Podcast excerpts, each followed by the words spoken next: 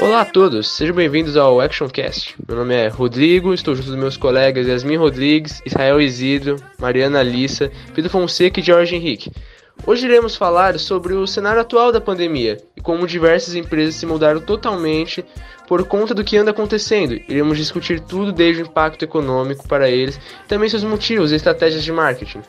Tentaremos ser o mais realistas possíveis, mostrando da maneira mais didática e divertida para vocês o que vem acontecendo nesses tempos de tanta dificuldade que estamos passando.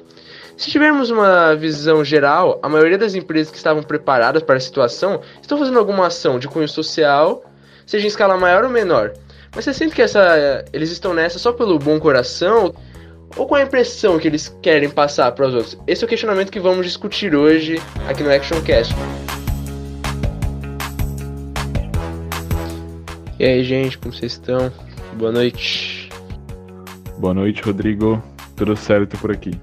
Boa noite, por aqui tudo bem também. Oi, pessoal, boa noite. E aí, pessoal, tudo bem? Eu tô bem sim, como é que vocês estão? Olá, pessoal, prazer estar com todos vocês. Boa noite. É, agora, Yasmin, agora eu gostaria que você falasse um, um pouco o que as grandes empresas se posicionam. Qual é a sua opinião em relação ao que elas devem fazer em geral? Pode dar uma palavrinha sobre isso? Com o crescimento da indústria 4.0, que tem preocupação com ações ambientais e sociais, as empresas tentam suprir essa demanda nova.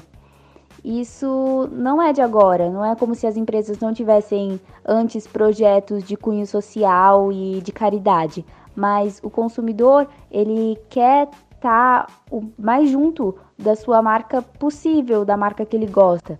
É, agora, atualmente, as pessoas não querem mais saber de indústrias e de empresas que sejam frias e capitalistas. Eles querem, o público quer uma interação com a empresa, um engajamento da empresa em ações sociais.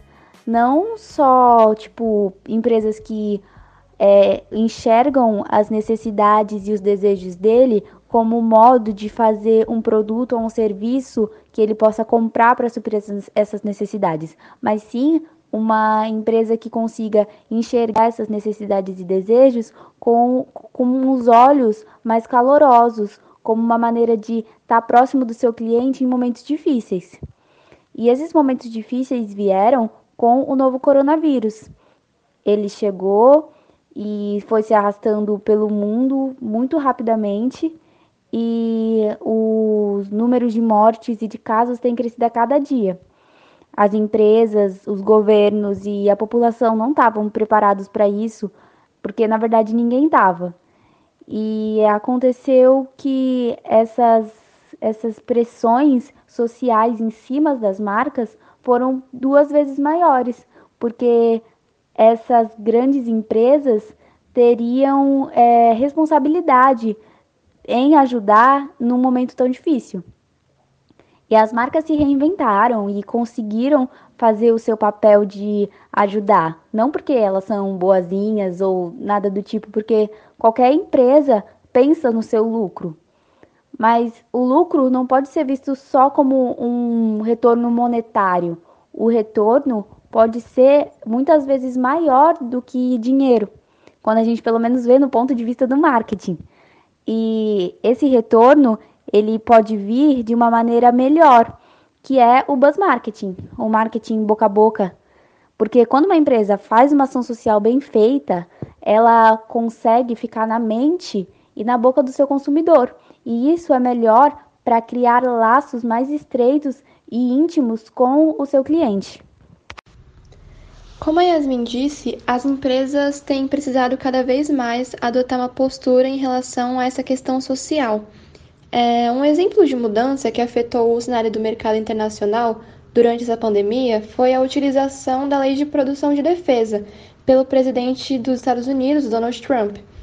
Ela basicamente é uma norma que tem poder de forçar as empresas americanas a produzirem mercadorias e materiais que sejam escassos por algum motivo e ela foi criada durante a Guerra da Coreia.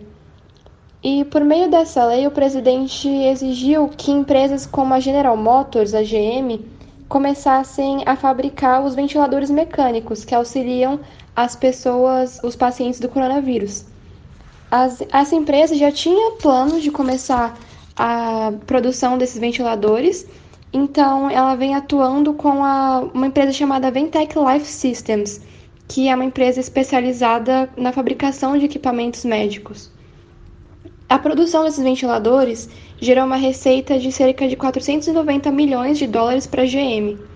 E já no Brasil, nós podemos citar que a GM também atuou na fabricação de máscaras, essas máscaras de proteção, que foram feitas com tecnologia 100% nacional. Isso foi uma forma que a empresa encontrou de fomentar a própria economia local durante esses tempos de crise e de pandemia. É, e essa linha de produção nova de máscaras foi montada na cidade de São Caetano do Sul, que, e ela tem capacidade de produzir cerca de 38 mil unidades de máscaras por dia. A empresa também decidiu, além disso, doar máscaras, alimentos, cestas básicas, por exemplo, e produtos de higiene e de limpeza. É, para famílias que sejam em situação de vulnerabilidade social durante a crise.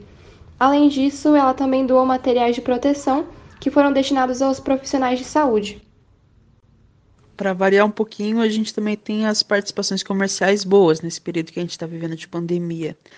É, um exemplo claro e colaborativo dessas empresas atuarem pode ser algo parecido com as medidas que foram adotadas pelo iFood eles fortaleceram os comércios recentemente, os comércios locais, restaurantes menores, para que eles consigam sobreviver a essa pandemia e tomaram, além dos reforços e os cuidados na hora da entrega, eles também reforçaram a conscientização e também o aplicativo está se responsabilizando né, na hora de cobrar as taxas que eles cobravam antes dos restaurantes, na modalidade para o cliente retirar o produto direto na loja.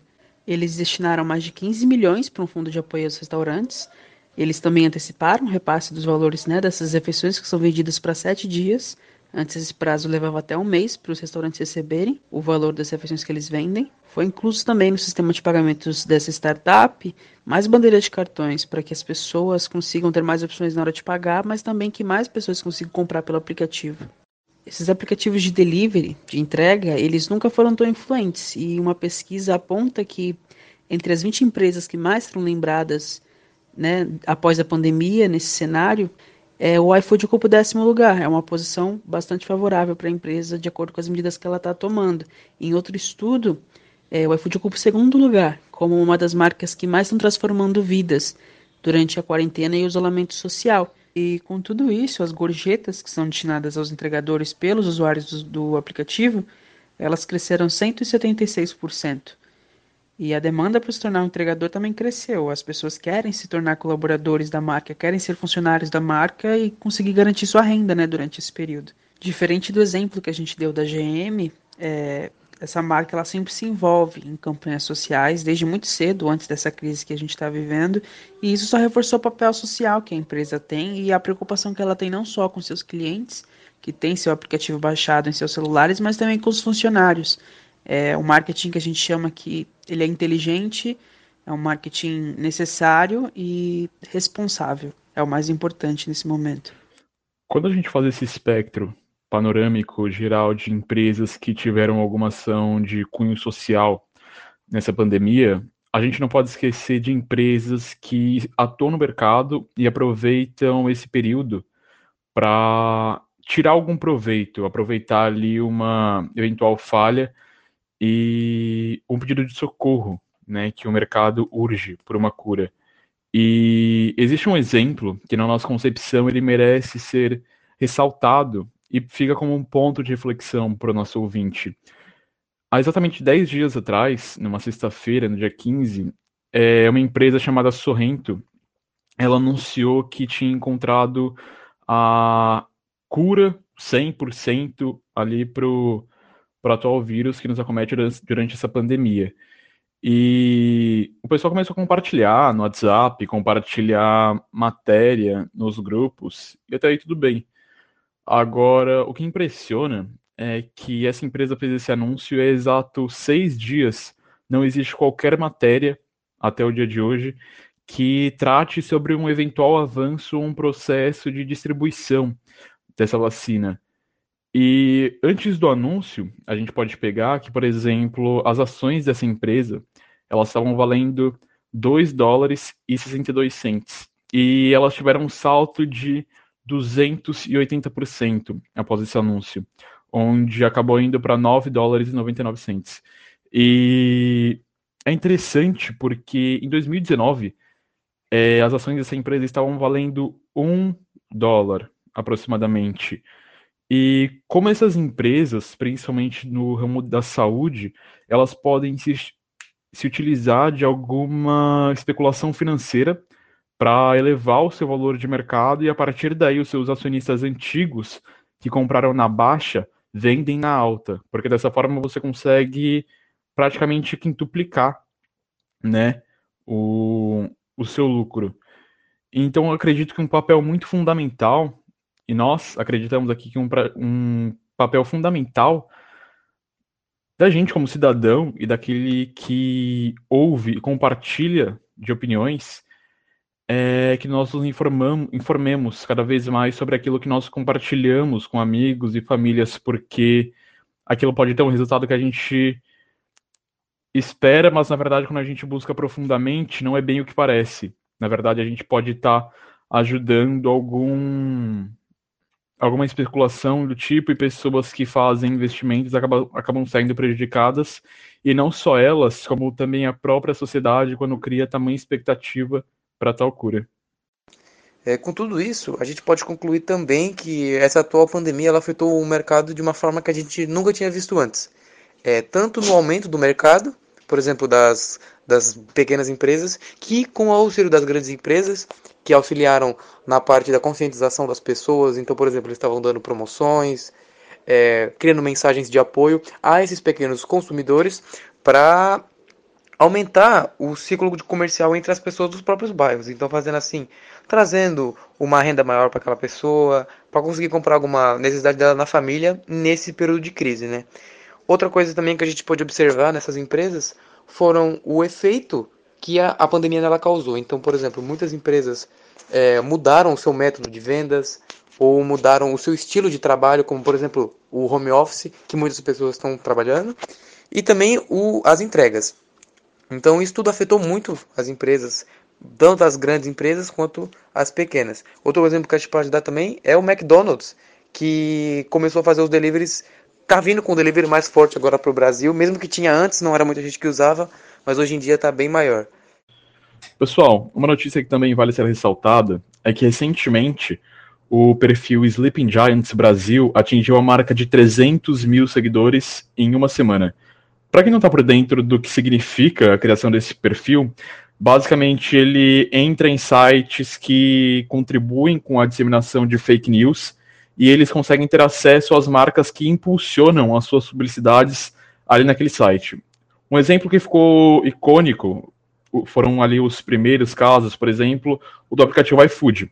O iFood acabou direcionando a sua publicidade ali para todos os âmbitos da internet e por acaso ou não, acabou calhando de aparecer no site Jornal da Cidade Online, altamente conhecido pelas suas notícias falsas.